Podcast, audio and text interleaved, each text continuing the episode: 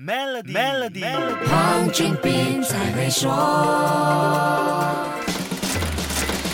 你好，我是黄俊斌。你有没有发现最近网购发货的速度比以前慢很多呢？疫情反复影响了海外货运，连本地的快递也被搞得乌烟瘴气，集装箱不够用，更是造成货品价格上涨。根据联合国贸易及发展会议 UNCTAD 的一份研究报告，高昂的运费率对货品的零售价影响是相当惊人的，而且越便宜的货品似乎影响就越大。不同种类和价格的货品受影响的程度不一样。当前的运费对零售价的冲击最低占高。价服装零售价的百分之零点三五，最高占廉价家具零售价的百分之六十三点五五。从百分之零点三五到百分之六十三点五五，这个幅度是相当惊人的。而且越小和越脆弱的经济体要承担的运输成本越大。比如一个小岛国这样的开发中市场，因为市场规模小、港口设施和贸易不够便利等原因，所需要承担的平均运输费是类似发达国家的一倍。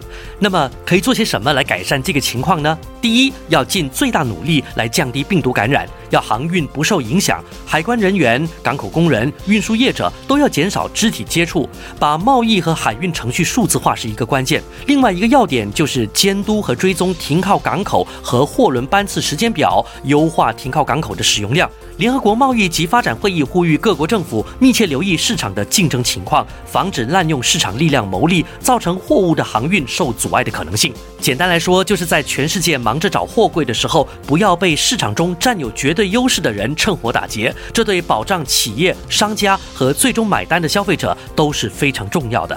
好，先说到这里。更多财经话题，守住下星期一，Melody 黄俊斌才会说。黄俊斌才会说。透过 Maybank Business Account 及 Sama Sama Local 线上销售平台，吸引超过一千两百万个客户，发展您的业务。即刻浏览 maybanktoyou.com.my/sme 注册。